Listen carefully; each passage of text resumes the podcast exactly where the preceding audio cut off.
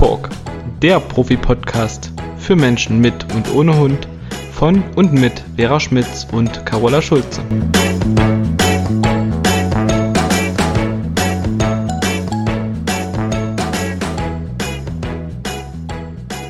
Hallo, liebe Carola, ich grüße dich. Hallo, meine liebe Vera, ich grüße dich auch an diesem herrlichen, zwar kühlen, aber dennoch wunderschönen Frühlingstag im Wonnemonat Mai. yes.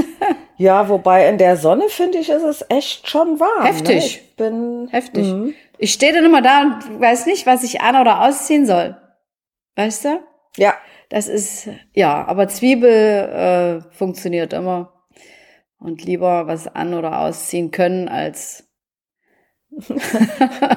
Erfrieren oder Zwiebel, Zwiebel funktioniert immer. Ich hatte jetzt gerade das Bild von tränenden Augen vor mir. Nein, ich meine. Ich weiß, ja. der Zwiebellook hätte ich vielleicht sagen müssen. Ja, genau. Ah, ja. Nee, aber ansonsten ähm, macht das schon ganz viel mit einem, dieses schöne Wetter. Und auch wenn die Kälte für mich so ein bisschen schwierig zu ertragen ist, also mein Körper verlangt gerade nach Wärme, das merke ich. Ich freue mich über jeden Sonnenstrahl. Ich finde immer, für die Hunde ist das jetzt perfekt, wenn das nicht so heiß ist. Denen geht's gerade richtig gut. Die sind gerade so alle so, yeah, Frühling. Das stimmt. Mhm. Also von und daher. Da lässt sich, mhm. Und da lässt sich doch auch gleich der Bogen spannen Na, dann für mal. unser heutiges Thema. Mhm. Da wir ja äh, in einer oder in zwei der letzten Podcasts über Mehrhundehaltung gesprochen haben oder Haltung mehrerer Hunde, egal wie man das jetzt nennt, haben wir beschlossen, heute das Thema Beschäftigung mehrerer Hunde anzusprechen. Also genau. äh, in, in unserem Sinne nicht mehrere Hunde in einer Gruppe, in einem Gruppentraining, sondern wenn eine Person mehr als einen Hund hat, die Hunde wollen ja auch beschäftigt werden oder man übt Dinge mit denen und gerade wenn vielleicht ein neuer Hund dazugekommen ist oder da nicht alles reibungslos läuft, gibt es halt ein paar Dinge zu beachten und über die wollen wir heute sprechen. Ganz genau. Und äh, vielleicht gleich zu Beginn mal eine kurze Episode aus meinem Traineralltag. Ich hatte vor, ist schon wieder ein paar Jahre her, vor ein paar Jahren, einen Termin, der, der hat mich erstmal total verblüfft oder die Frau hat mich total verblüfft und baff gemacht. Die kam mit vier Schopfhunden zu mir ins Training. Vier unkastrierte Rüden verschiedenen Alters. Und dann setzte die alle vier auf meiner Wiese ins Platz dann holte die, ich glaube, ein Futterbeutel war es sogar aus der Tasche, warf den weit weg und dann hat die einen Hund angesprochen und hat den zum Futterbeutel geschickt und alle anderen blieben sitzen. Dann hat er das Ding apportiert, hat sich wieder an die gleiche Stelle zurückgesetzt, dann hat es den nächsten geschickt und ich, mir ist, glaube ich, wirklich die Kinnlade runtergeklappt, weil ich habe dann zu ihr gesagt, was willst du denn bei mir? Das ist ja, super. Und sie erzählte mir dann auch, ja, wenn wir im Wald spazieren sind und es kommen uns andere Hunde entgegen, dann gehen wir ein bisschen an die Seite, dann sitzen die hinter mir, dann können alle, sogar läufige Hündinnen uns passieren und ich war so völlig beplättet. Aber weißt du, was sie wollte? Ein paar neue Ideen. Beschäftigungsmäßig. Ja. Die hat zehn Stunden gebucht. Wir hatten super viel Spaß. Und in der Zeit, wo die mit mir äh, gearbeitet hat, hat die sich noch einen fünften, so einen richtigen Nackthund äh, dazu geholt. Ohne Schopf. Als Welpen. Und den hat die dann okay. auch super ins Rudel integriert. Also das war sensationell. Wie die da saßen. Ich meine, die sehen ja lustig ja. aus, ne? Nackig mit ihrem Schopf da und dann hatten die auch noch so witzige Namen. Ich glaube, Prometheus hieß einer und Zeus und also ich, ich dachte mal, okay, gleich kommt die Kamera um die Ecke, verstehen Sie Spaß. Das war so süß. Ja, aber das war mal ein schönes Beispiel und das hat so viel Spaß gemacht, weil die Hunde hatten wirklich Bock auf ganz viele Sachen und die hat das alles super gut geregelt und ähm, ja, da gab es keine Diskussion. Muss ich oft dran denken. Ja, mhm. das geht ja auch so. Aber wir kennen ja auch die anderen Beispiele, ne? Mhm. Menschen, die dann mit zwei Hunden zu uns kommen. Ja, da geht halt noch so gut wie gar nichts. Der eine kann vielleicht ein bisschen Sitz und vielleicht auch mal einen Platz. Der Neue kann das unter Umständen noch gar nicht. Und wenn beide das hinkriegen, dann sitzt gerade der eine.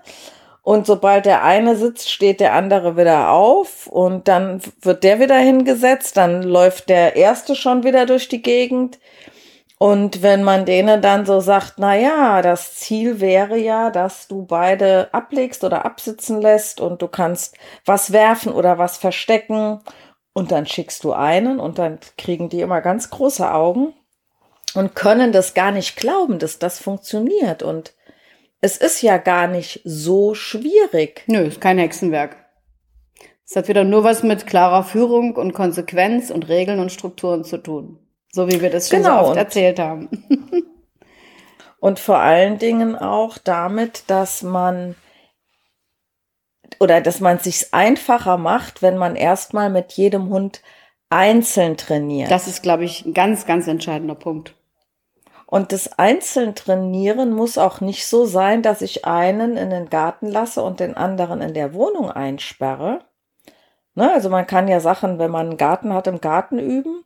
Aber wenn das jetzt eben noch nicht funktioniert, dass einer gut bleiben kann, dann kann ich den ja neben irgendwo anleinen, der kriegt es mit. Und dann kann man rein theoretisch mit dem, wenn er den Ansatz von Bleib kennt, ja auch schon ein Bleib üben, wenn man mit dem ersten Hund etwas macht. Mhm. Und äh, ja, er kann aufstehen, aber er kann sich da dann nicht einmischen. Ne, also gerade nehmen wir mal an, da fliegt ein Gegenstand und äh, jetzt kann der diesen Reiz noch nicht aushalten. Und äh, jetzt laufen beide zu dem Gegenstand hin.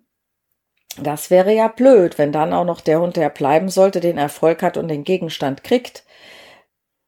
Aber wenn eine Leine dran ist, dann äh, hat man ja zumindest den Erfolg, dass er sich nicht selbst belohnen kann, sondern dass er am Ende äh, korrigiert wird, wieder in seine Position gebracht wird.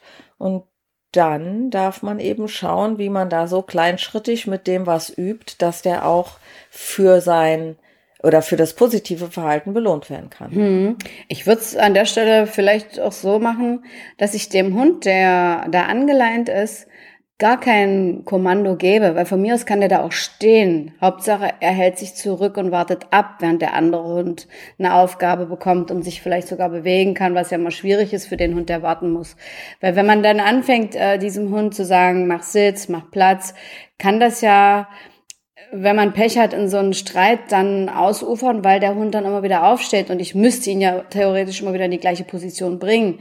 Wenn ich aber einfach nur ihn anleine und ihn ignoriere und ihm signalisiere, wenn er dort ruhig steht, sitzt, liegt, ist mir egal, dann finde ich das super. Das heißt, wenn er sich von alleine dort entspannt, würde ich mich ihm zuwenden und ihm sagen, super, genauso möchte ich das. Äh, mit Fleckerlis muss man gucken, wenn ihn das wieder auf putscht und er dann dadurch äh, hochspringt und sagt, ah ja, jetzt habe ich ein Leckerli bekommen, Übung ist beendet, würde ich es nicht tun. Aber zumindestens würde ich diesem Hund Aufmerksamkeit geben, wenn der sich da irgendwie ruhig und entspannt verhält und nicht nach vorne drängt, während ich mit dem anderen Hund was machen kann.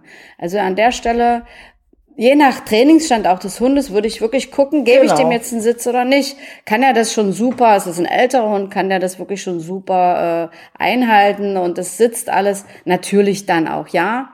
Aber ähm, je nach Hund würde ich einfach erstmal, weil wir ja auch gerade oder du gerade von kleinen Schritten gesprochen hast, gucken, dass ich den da irgendwie anbinde oder wenn es ein kleiner Hund ist, kann man auch so einen kleinen Käfig da in den Garten stellen, so ein Welpengitter, dass der da bleibt, dass man dann einfach erstmal das ruhige Verhalten belohnt und nicht noch so einen Streit um Sitz oder Platz.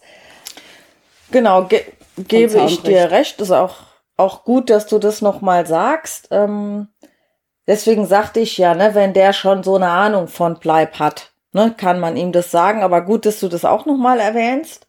Denn ich sag mal, wenn der Hund schon weiß, was ein Bleib ist, muss ich ja mit dem anderen Hund, also ich mache es ganz häufig so, dass ich mit beiden Hunden ein Bleib übe, ne, ein Stück voneinander getrennt, bevor ich mit dem Hund, mit dem ich dann aktiv werden will, auch wirklich aktiv Absolut. werde. Das heißt, ich setze beide ab, die kriegen beide einen Bleib und dann ist erstmal die Aufgabe des Menschen, er geht zwischen den beiden Hunden hin und her und belohnt die jetzt für ihr dort bleiben. Das ist ja dann nur ein kurz, kurzer Moment. Ja. Und dann kann ich zwischendrin mit dem anderen Hund meinetwegen mal einen Keks werfen. Ähm, und so nach und nach werde ich erst dynamischer. Also da gibt es ja verschiedene Ansätze, wie man starten kann. Aber klar, wenn ein Hund von einem Bleib noch gar nichts gehört hat und noch nicht weiß, dann auf jeden Fall auch einfach anleihen, dass er da im, in der Übung mit dem äh, aktiven Hund nicht dazwischen kann. Mhm. Und was mir in dem Zusammenhang auch noch gerade in den Sinn kommt, liebe Vera, das machen ja viele, ne? Wenn ich einen Gegenstand für zwei Hunde werfe, meinetwegen einen Ball, und die rennen da beide hinterher, habe ich das schon ganz oft erlebt, du wahrscheinlich auch, dass dann ähm, auf dem Weg dahin ein Hund den anderen korrigiert und dem zu verstehen gibt, da rennst du nicht hin zu dem Ball und sich dann der andere gar nicht mehr traut zu spielen. Hatte ich schon öfter, dass die Leute Ja. dann zu mir gesagt haben, ja, der andere spielt nicht mehr gerne. Also der hat das früher mal gemacht, bevor ich den neuen Hund hatte und Ja. jetzt will der nicht mehr spielen, hat sich irgendwie zurückgezogen. Und dann ist es oft das, dass der halt auf den Deckel bekommen hat und sich nicht mehr traut. Und wenn man dann mit Genau. dem ganz alleine, ohne dass der andere Hund in der Nähe ist, der muss meistens weg sein, nochmal versucht, was zu machen, dann sieht man, dass da noch ein totales Potenzial in diesem Hund steckt und der sehr wohl Lust hat, sich halt nur nicht traut, weil er gemaßregelt wurde. Und das muss man halt auch im Kopf haben, dass man da nicht so leichtsinnig sagt, ach komm, ich spiele mal mit Beinen und werf das. Äh, da müssen ganz viele Sachen vorher geklärt sein zwischen den Hunden.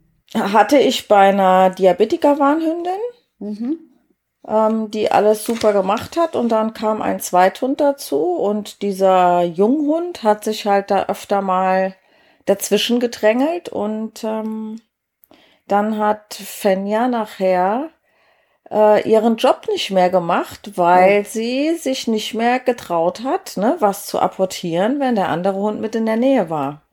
Und wir hatten danach Ist noch ja besonders mal blöd. ähm, gesprochen, aber wie das jetzt aktuell ist, weiß ich tatsächlich gar nicht. Ich weiß nur, dass sie gesagt hat, es ist wieder besser geworden. Ähm, aber das ist halt ne, ungünstig, gerade wenn, wenn sowas ist. Habe ich sowieso mal so ein bisschen Bauchschmerzen, wenn so einem Assiste- Assistenzhund noch ein zweiter Hund dazukommt. Das Ja. geht, keine Frage. Aber man darf sich bewusst darüber sein, dass der Assistenzhund Sonderregelungen hat.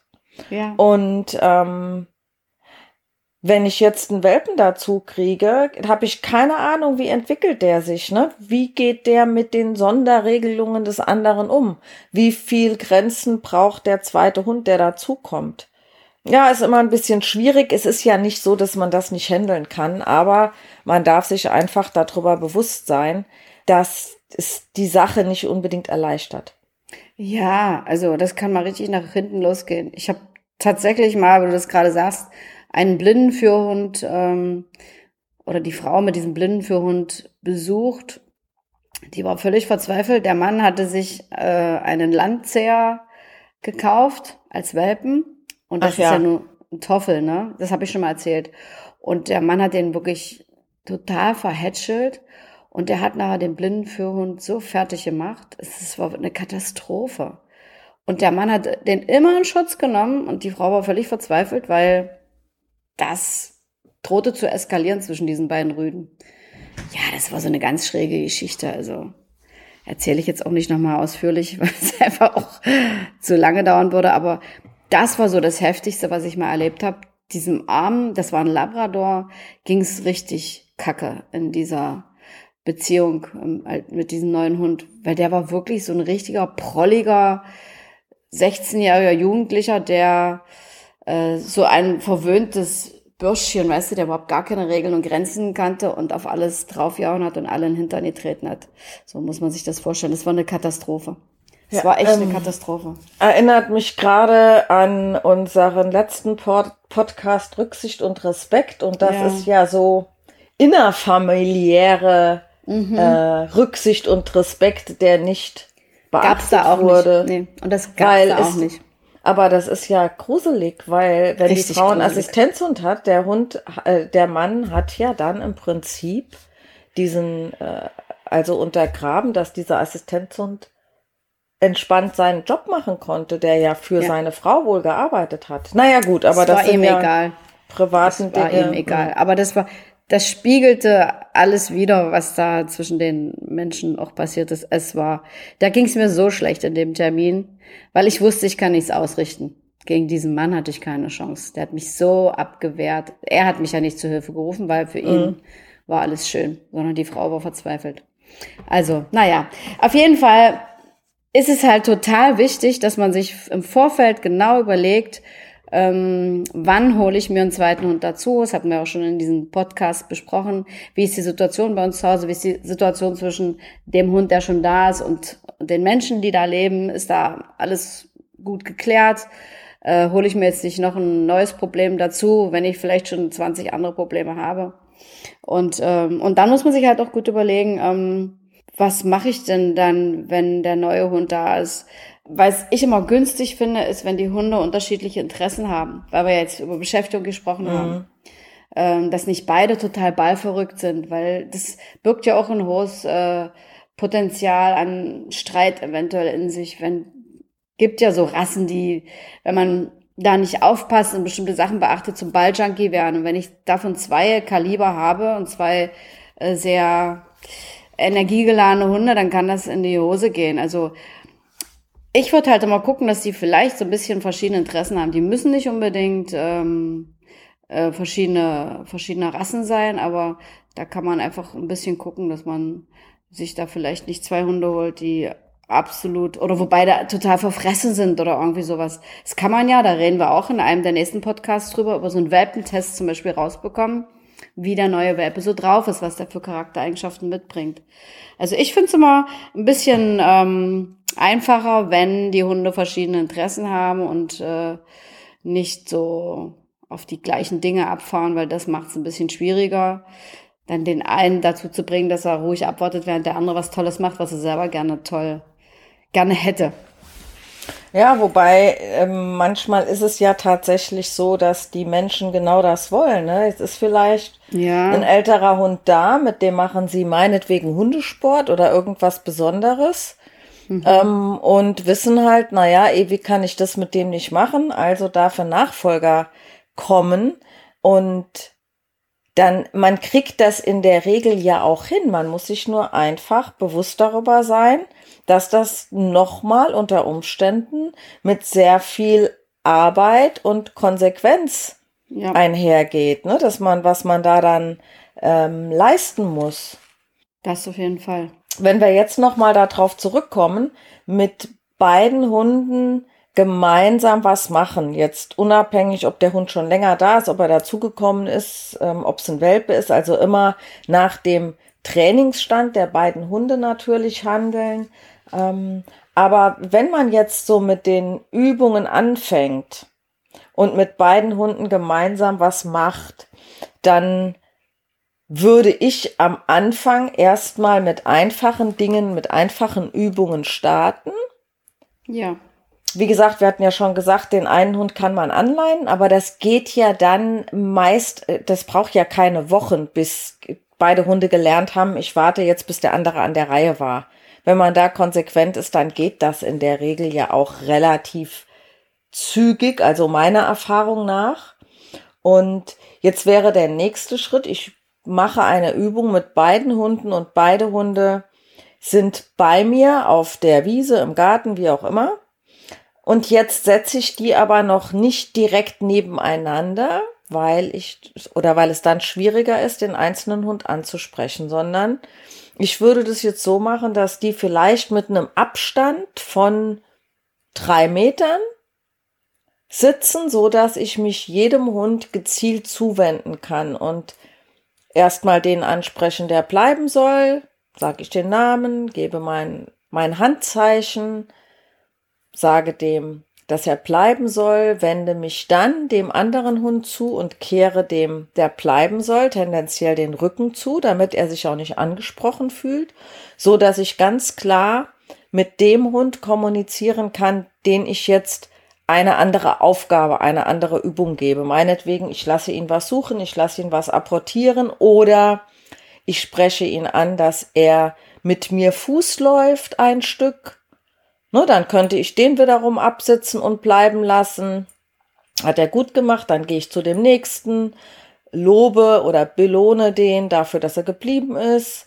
Dann kann ich mit dem eine andere Übung machen, so dass ich wirklich erstmal kurze Einheiten habe, dass ich nicht ein zu langes Warten von dem Hund, der jetzt bleiben muss, abverlangen müsste. Mhm.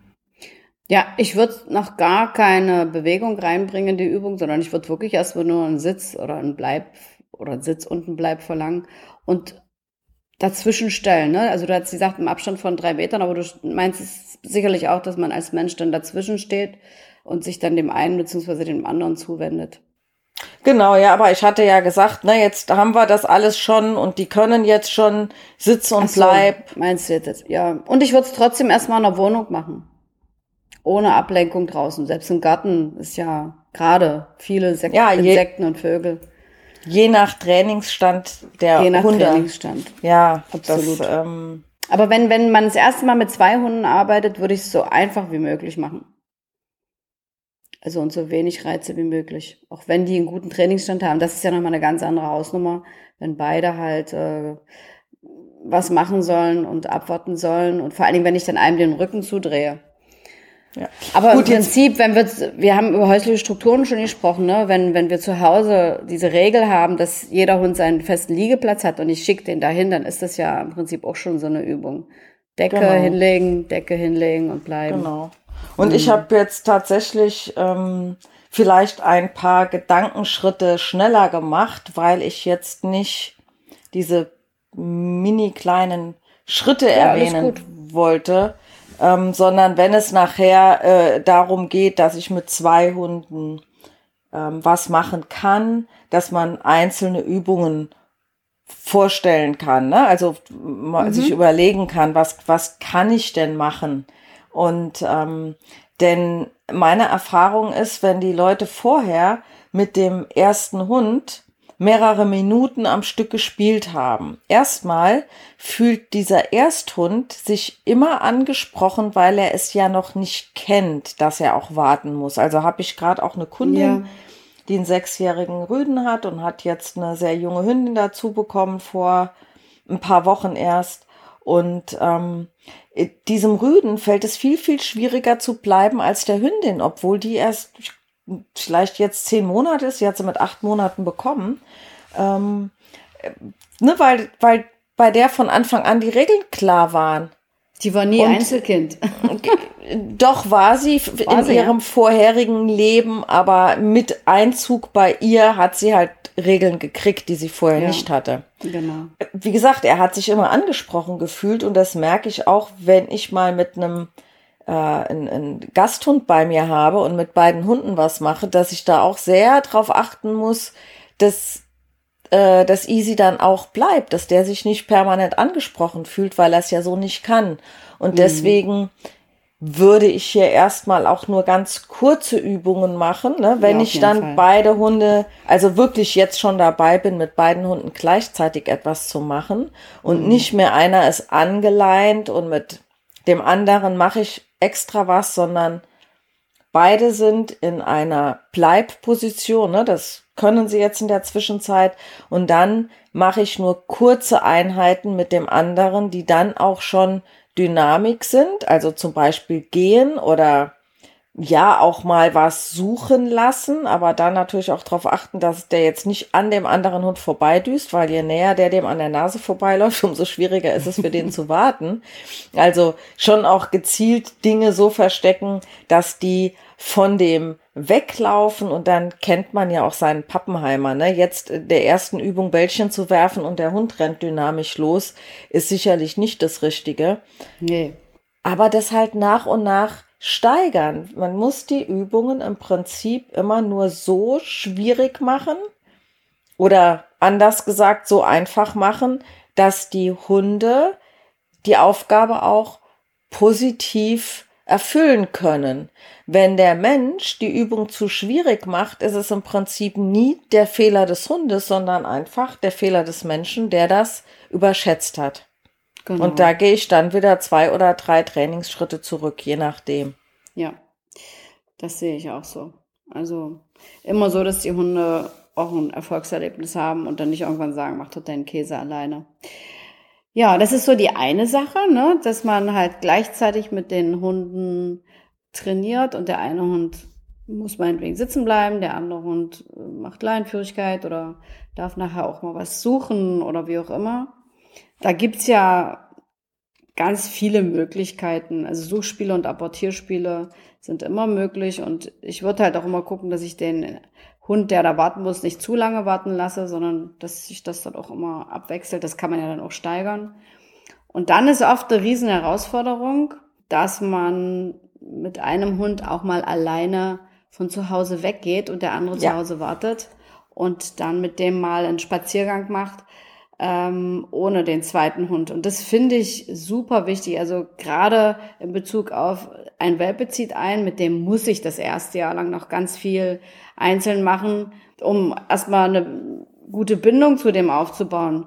Äh, und für den Hund, der schon da war, ist es auch super, wenn der mal Zeit hat, wieder mit seinem Menschen alleine, ohne den nervigen Welpen oder Junghund, äh, so wie es früher war. Ne? Und das, das genießen die meistens auch total ähm, dass man dann halt äh, mit dem auch mal wieder alleine was macht. Da muss man dann natürlich gucken bei so einem Welpen, dass der äh, dann das Alleinsein auch schon kann, wenn er alleine bleiben muss, müsste man das vorher natürlich gut aufbauen. Aber es ist gleichzeitig auch eine gute Übung.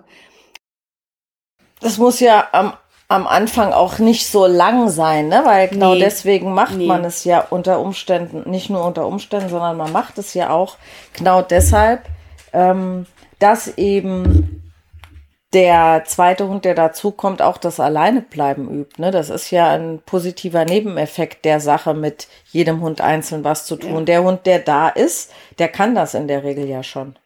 Und das ist ganz oft ein Riesenproblem, weil die Hunde sehr schnell sehr eng miteinander werden und sich sehr stark aneinander binden, weil die sprechen ja eine Sprache.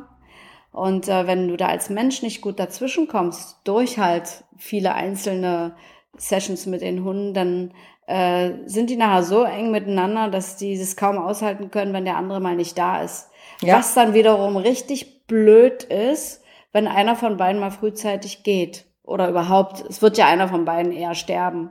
Äh, das ist ja logisch, ne? Und dann leiden solche Hunde besonders extrem. Ja. Aber wenn ich da als Mensch eine gute Position habe und äh, mit den Hunden auch sehr eng bin, mit jedem Einzelnen, dann, dann beuge ich da dieser, ähm, diesem Fallen so ein tiefes Loch, äh, wenn einer von beiden Hunden geht, so ein bisschen vor. Das finde ich ist auch ein ganz wichtiger Aspekt. Und natürlich ist es ein Zeitproblem, aber ich sage immer zu den Leuten, wenn ihr euch jetzt noch einen zweiten Hund anschafft oder einen dritten, doppelt Zeit, doppelt Geld, noch ja. mehr graue Haare, es ist so, ne? Also, ähm, das wollen wir nicht schönreden. Es ist natürlich auch sehr schön. Man sieht sehr viel Kommunikation. Es ist für den Hund oder für beide Hunde auch schön, ähm, einen hündischen Sozialpartner in der Familie zu haben. Aber für einen Menschen ist das eine riesen Herausforderung und darüber muss man sich einfach im Klaren sein. Und oft haben ja die Menschen eine ganz andere Denkweise. Also nicht immer, aber ich kriege das ja oft mit, dass die sich einen zweiten Hund dazu holen, damit sie weniger Arbeit haben und damit der Erste beschäftigt ist oder alleine bleiben kann oder damit genau. die mhm. ihre Ruhe haben und dann bricht meistens das Chaos aus. Dann können die schön miteinander spielen. Ja. Oder ich nehme gleich zwei Welpen, dann ist es auch schön. Hatte ich alles schon. mhm. Aber meistens geht's nicht gut. Also äh, witzigerweise kriegen ja viele Menschen das dann alles trotz allem hin. Ja. Auch wenn sie sich das anders vorgestellt haben. Aber ich muss ja immer wieder sagen, wenn ich solche Fälle hab, dann schlage ich so innerlich die Hände über dem Kopf zusammen. Denk so, oh Gott, wisst ihr, was ihr euch angetan habt? Und ja. auf der anderen Seite sieht man dann ja in den meisten Fällen, ne? Ja, irgendwann wird das.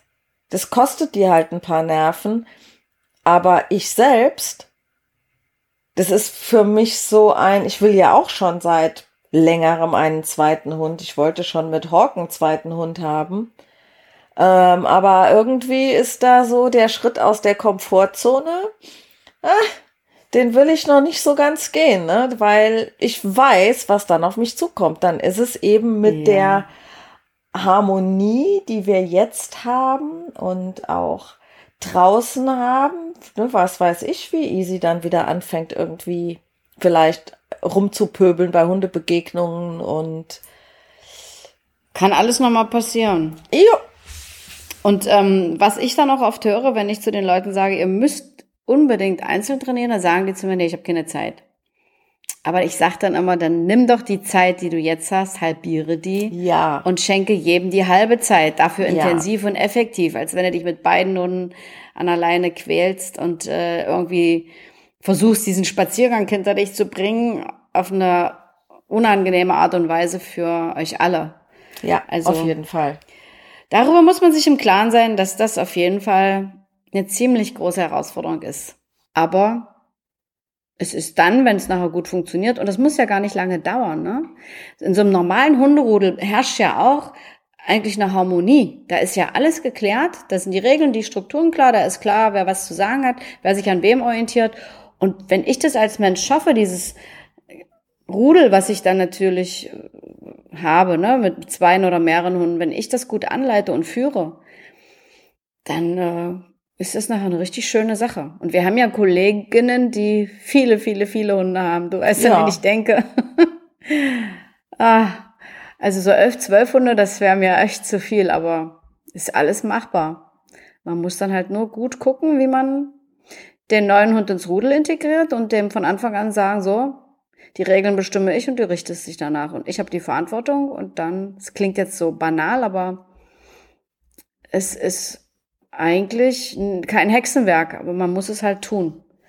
Ja, und ähm, je mehr Hunde man hat, ne, klar bricht bei manchen das Chaos aus, aber jedem wird ganz schnell klar, dass man hier nicht so wischiwaschi und so inkonsequent sein kann, denn wenn du mehrere Ja. Hunde hast, dann musst du einfach deutlichere Ansagen machen und es ist nicht angebracht, wenn jeder einzelne Hund dich dann hinterfragt. Dann funktioniert es einfach nicht und das wenn man jetzt versuchen würde, alle Hunde gleich zu behandeln und ähm, alle dürfen gleichzeitig begrüßen, hm, ja, das könnte unter Umständen in die Hose gehen. Aber wir sind ja Bei der bei Beschäftigung der eigentlich. Beschäftigung, genau. Das ist aber immer so schwierig zu trennen. Ne? Nur über ja, das es Thema gehört ja hatten auch wir alles ja mit schon. zusammen. Ja. Ja, Also im Prinzip ist alles möglich an Beschäftigung mit beiden Hunden und je fortgeschrittener die im Training sind und je besser der Trainingsstand ist, umso tollere Sachen kann man machen. Bis hin zu ein Hund bleibt liegen, unangeleint und mit dem anderen mache ich ein Reizangeltraining. yes. Und dann lege ich den, der gerade hetzen durfte, ins Platz und dann hole ich den anderen und dann ist der dran. Und ich kann es auch mit beiden Hunden machen. Habe ich auch schon gemacht. Also als mein Tommy noch lebte, der Hund von meiner Schwester und Tommy, sind beide der Reizangel hinterher, ohne dass es da Streit gab. Und ähm, Tommy war noch so raffiniert, der hat dann gedacht, auch lass die doch rennen. Hat sich so ein bisschen weiter reingesetzt und hat gewartet, bis das Ding auf seiner Höhe war und ist dann hingeflitzt.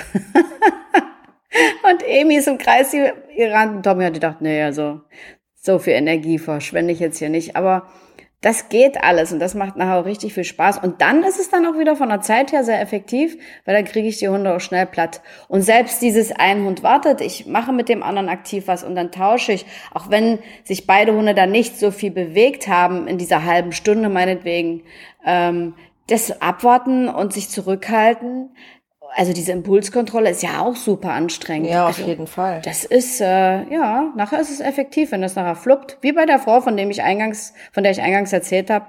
Ähm, das war voll cool. Die hat jetzt mit denen nicht stundenlang irgendwie Apportiertraining gemacht, aber dieses Abwarten der anderen drei und einer durfte los, war Ja, für die anderen drei super anstre äh, ja, anstrengend. Und deswegen konnte die auch, wenn die Hundebegegnung hatte, mit denen an die Seite gehen. Wenn die zu denen gesagt hat, Sitz bleibt, dann blieben die sitzen. Weil Ja, sie es klar. Mhm. in der Form immer wieder geübt hat. Ne? Also ja, und dann hat man nachher eigentlich einen schönen, entspannten Alltag. Ist halt Arbeit bis dahin. Aber es Auf geht. jeden Fall. Und ähm, ich sag mal, durch diesen getrennten Spaziergang, den man ja am Anfang auf jeden Fall auch machen sollte, hat man eben auch die Möglichkeit, einzeln Leinenführigkeit zu üben, damit das mit der Leinenführigkeit nachher auch mit zwei Hunden funktioniert. Und die Leinenführigkeit kann ich ja auch üben, indem einer bleibt und mit dem anderen laufe ich ein Stück und wechsle da ab. Du hast jetzt als Beispiel nochmal Reizangeltraining. Also ich finde vielleicht nochmal ganz schön, wenn man vielleicht ähm, nochmal ein paar Beispiele macht, was man mit zwei Hunden üben kann, weil, wie du eben gesagt hast, die Frau kam, um sich neue Ideen abzuholen.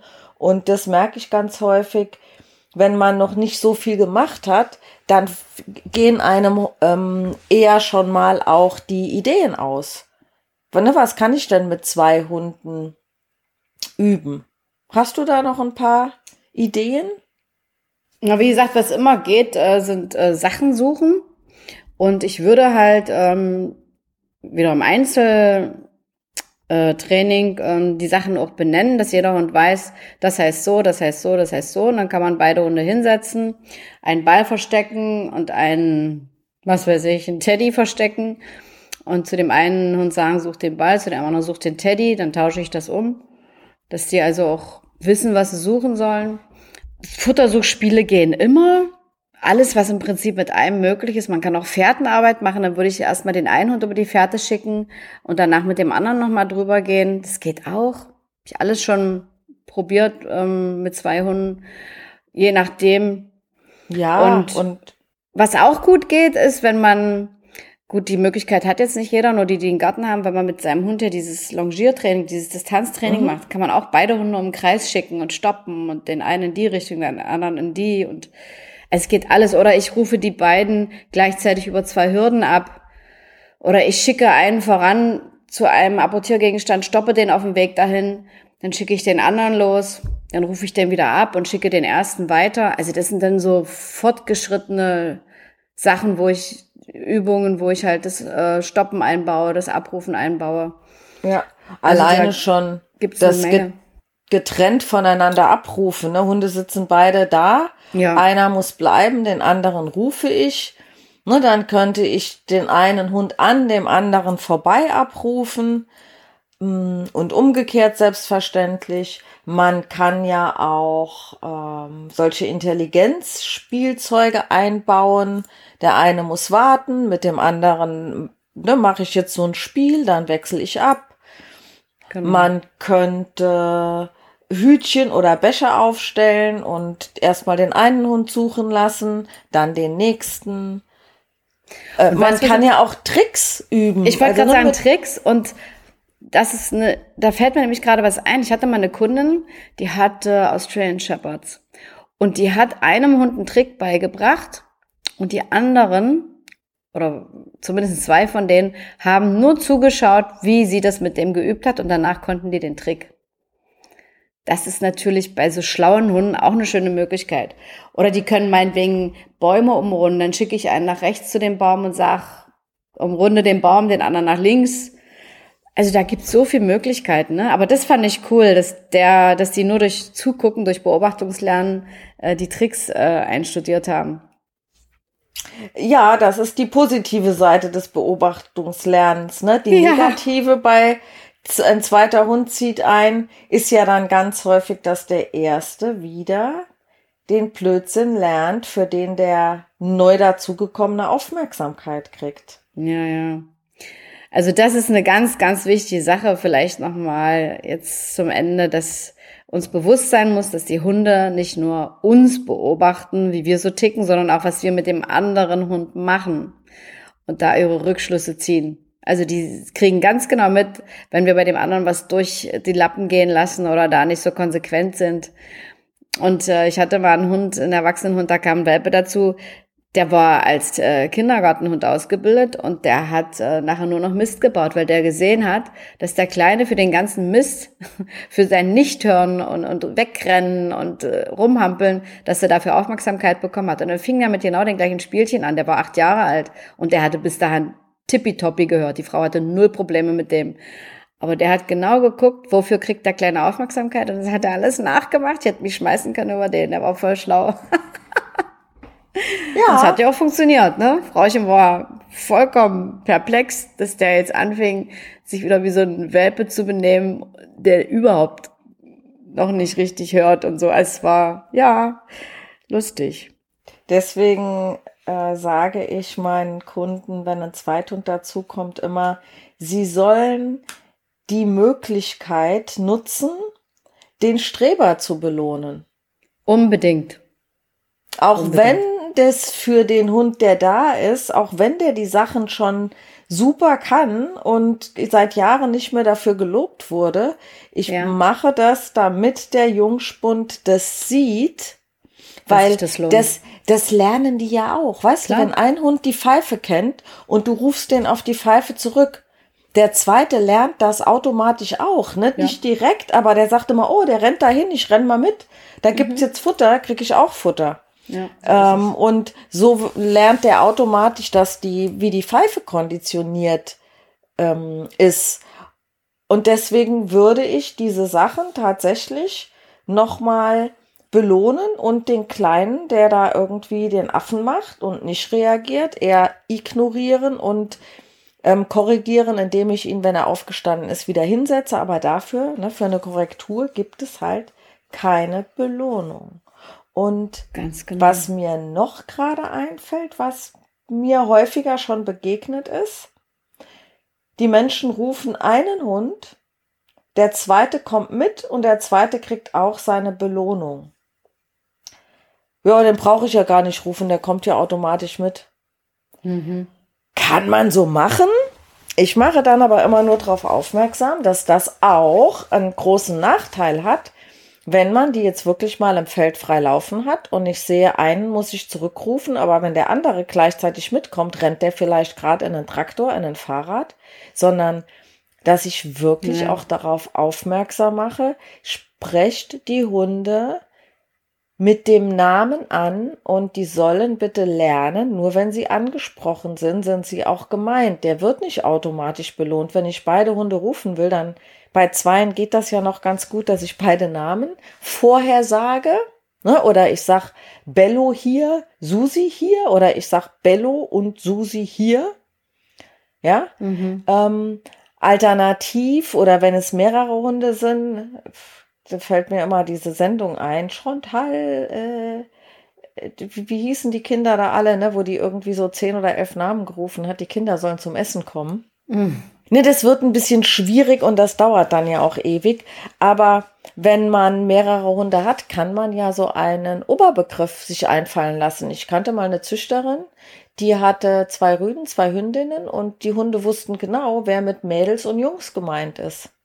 Ah ja. Mhm. Ne, also auch das, ich könnte ja dann sagen, Hundis hier, dann sind halt beide gemeint. Das könnte man ja üben. Ansonsten halt wirklich den Namen im Vorfeld ansprechen und oder zum Apportieren schicken. Beide rennen hin, einer bringt's zurück und der andere kommt im Schlepptau hinterher oder der ist gar nicht erst dahin gerannt, will sich aber seine Kekse abholen. Sag mal, warum kriegt der denn jetzt seine Belohnung? naja, aber der muss doch auch was kriegen. Da sage ich, nee, muss er nicht. Wer hat denn hier gearbeitet? Ja, ja. Ne, der kann selber zu dem, der, der kann das selber machen, um sich sein Futter zu verdienen. Wenn die das ja mal getrennt können, dann kann ich auch zwei Gegenstände werfen. Genau. Und dann kann ich jeden zu einem schicken. Das hast du ja eben auch schon als Möglichkeit ja. ähm, gesagt. Ja, fällt dir weiterhin ähm, momentan noch was ein? Mir würde bestimmt noch eine Menge einfallen, aber aufgrund der Tatsache, dass wir unseren Podcast ein bisschen kürzer halten wollten als früher und wir jetzt schon wieder bei einer Dreiviertelstunde sind, würde ich mal sagen, wir lassen es für heute gut sein. Wir haben ja auch eine Menge Anregungen gegeben, hoffe ich. Und ähm, ja, wenn du jetzt nichts Gravierendes mehr hast, nee, ansonsten würde ich dir jetzt einen schönen Tag wünschen, unseren Zuhörern einen wunderschönen Frühling und äh, aber wir hören uns ja nochmal im Frühling. Viel Spaß ja, mit unserem Podcast und wenn jemand noch was Tolles einfällt oder der Lust hat, uns mal ein Video zu schicken oder mal zu erzählen, wie es dann mit seinen Hunden so läuft, was er dann so macht. Vielleicht hat da jemand noch eine ganz tolle Idee, was man mit zwei Hunden machen kann. Dann ja. schreibt es uns. Wir Sehr freuen gerne. uns über alle Anregungen. Auf jeden Fall. In diesem Sinne. Tschüss, meine In liebe Vera. In diesem Sinne. Tschüss, liebe Carola. Bis bald.